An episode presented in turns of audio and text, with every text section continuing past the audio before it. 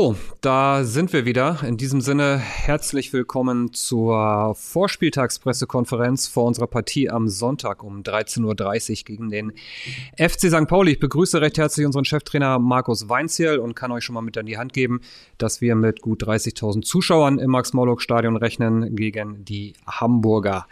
Und ähm, da wir kein Personalupdate am Anfang geben, könnt ihr direkt mit euren Fragen stellen, also äh, starten. Also entweder die, die hier sitzen, die Kollegen oder die in der virtuellen Zoom-Konferenz. Wer möchte den Anfang machen? Der, der das Mikrofon in der Hand hat. Uli Diekmeyer, bitteschön. Das Ding schon da liegt, fange ich an. Hallo zusammen. Ähm, Herr Weinze, eine ungewohnt lange Winterpause geht zu Ende. War es ein Vorteil, weil man einfach wirklich viel arbeiten konnte?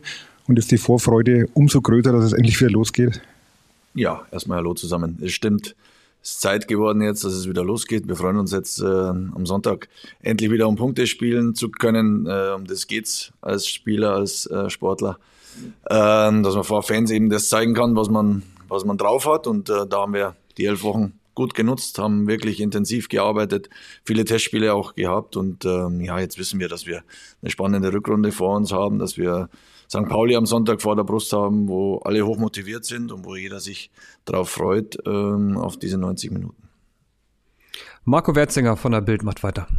Das Personalupdate noch nach. Ähm, Gibt es denn neben den Langzeitverletzten noch weitere Ausfälle oder fragliche Spieler? Nein, alle fit, alle heiß, alle top motiviert.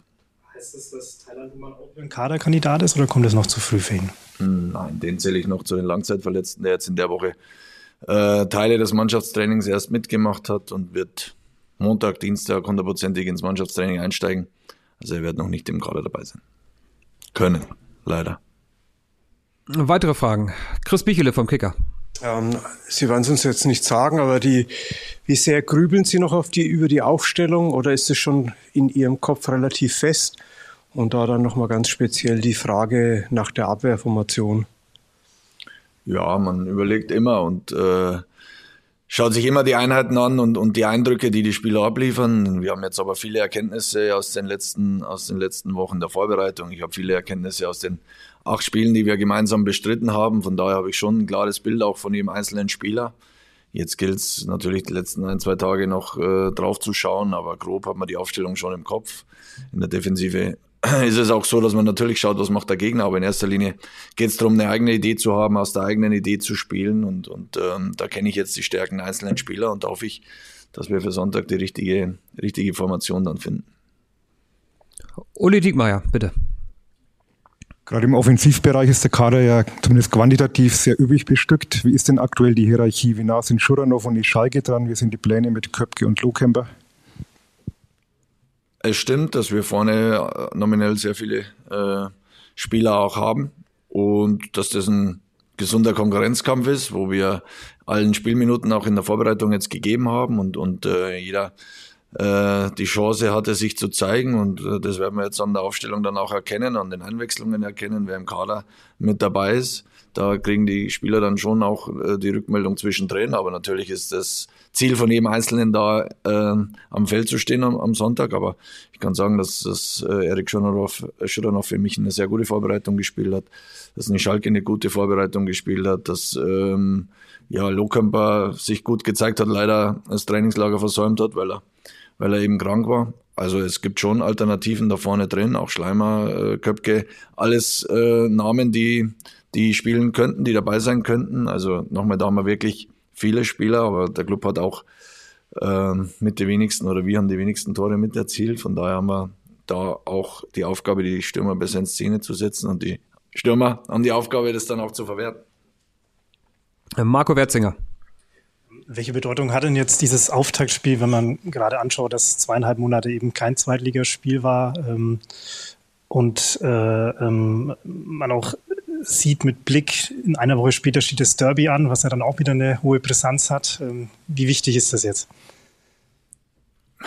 Ja, wir wissen, dass 17 Spiele jetzt äh, anstehen. Es werden 51 Punkte verteilt. Der Start ist natürlich für, für so eine Rückrunde immer, immer hochspannend und wichtig auch. Da wissen wir, dass Brisanz drin liegt, auch in den, in den ersten äh, Spielen. Aber ich glaube schon, dass wir mit dem Start auch äh, eine riesen Chance verbinden, oder ich zumindest. Und ähm, da wissen wir, dass wir gegen Mannschaften spielen, die um uns rumstehen. Und ähm, wir haben ein Pokalspiel mittendrin. Also die ersten Wochen im Februar sind, sind, sind hochspannend, aber für mich eine riesige Chance, da einfach äh, gut reinzukommen und eine gute Rückrunde zu spielen. Und ich hätte riesig Spaß, hier äh, ja, den Pessimismus rund um die Mannschaft, rund um den Club mal ein bisschen zu drehen in einen Optimismus. Das ist äh, meine, mein Ziel, die Mannschaft anzustecken und äh, die Mannschaft soll am besten das Umfeld anstecken und nochmal den Pessimismus rauszubekommen, weil die Jungs äh, haben wirklich gut gearbeitet in den letzten Wochen.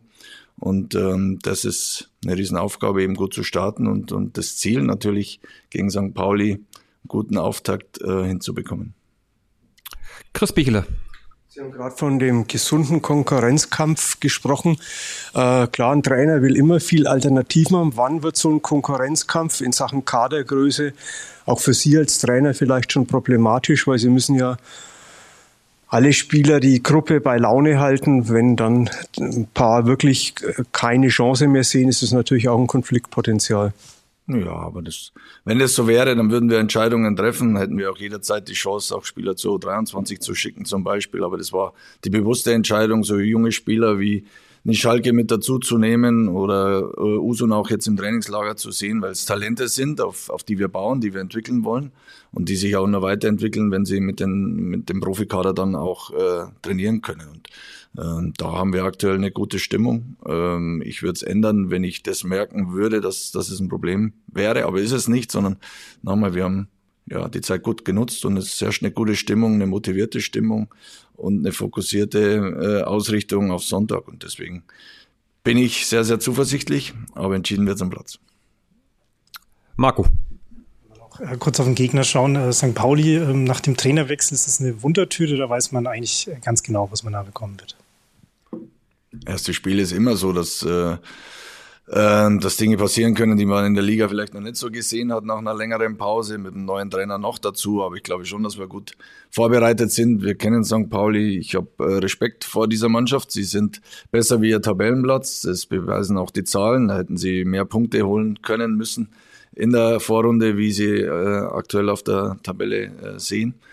Und ähm, ja, mit dem neuen Trainer werden wir es dann auch sehen. Aber sie haben in Gladbach gewonnen, zum Beispiel in der Vorbereitung. Und das ist auch nicht so einfach zu bewerkstelligen, auswärts ähm, beim Erstligisten zu gewinnen. Also sie sind spielstark, sind äh, gut mit einzelnen Spielern, aber wir auch. Und da hoffe ich auf einen Fight, wo wir das glücklichere Ende bei uns sehen. Chris Bichele. Äh, eine beliebte Frage bei Journalisten oder eine Mussfrage nach so einem Trainingslager oder nach so einer langen Vorbereitung. Gibt es für Sie einen Gewinner dieser Vorbereitung beim FCN? Es haben alle gut mitgezogen. Da jetzt einen rauszuheben, wäre wär falsch. Wir haben wirklich ein intensives Programm durchgezogen, wo alle äh, dabei waren und wo wirklich jeder ans Limit gegangen ist. Ähm, da will ich jetzt keinen rausheben. Ich hoffe, dass der Club am Sonntag der Gewinner ist. Guter Plan. Nachfrage, Chris. Äh, eine Frage noch zu der Abwehr. Sie haben ja immer äh, die Nummer eins. Haben Sie sich da schon festgelegt? Also jetzt offiziell auch? Meine, an den Spielzeiten könnte man es ja, kann man es ablesen, aber. Ja, Peter Windal wird spielen. Ähm, es ist eine Entscheidung zwischen zwei guten Torhütern, wo wir uns eben für Peter entschieden haben. Gibt's noch, der Klassiker, ne? Gibt's noch Fragen? drei guten Torhütern. Ich muss mich kurz äh, revidieren. Also Jan Reichert macht es wirklich auch sehr gut, aber Peter Windal war der Beste für, für uns. Ich kann auch schweigen und einfach warten. Ich habe es neulich mal gelesen, dass es ein Phänomen ist, dass Pressesprecher immer fragen nach den letzten Fragen. Soll ich es mir mal verkneifen oder einfach weiter mitmachen? Oder einfach die Zeit überbrücken, bis Martin Morawetz von der Deutschen Presseagentur über die Zoom-Konferenz noch eine Frage hat. Hat funktioniert. Martin.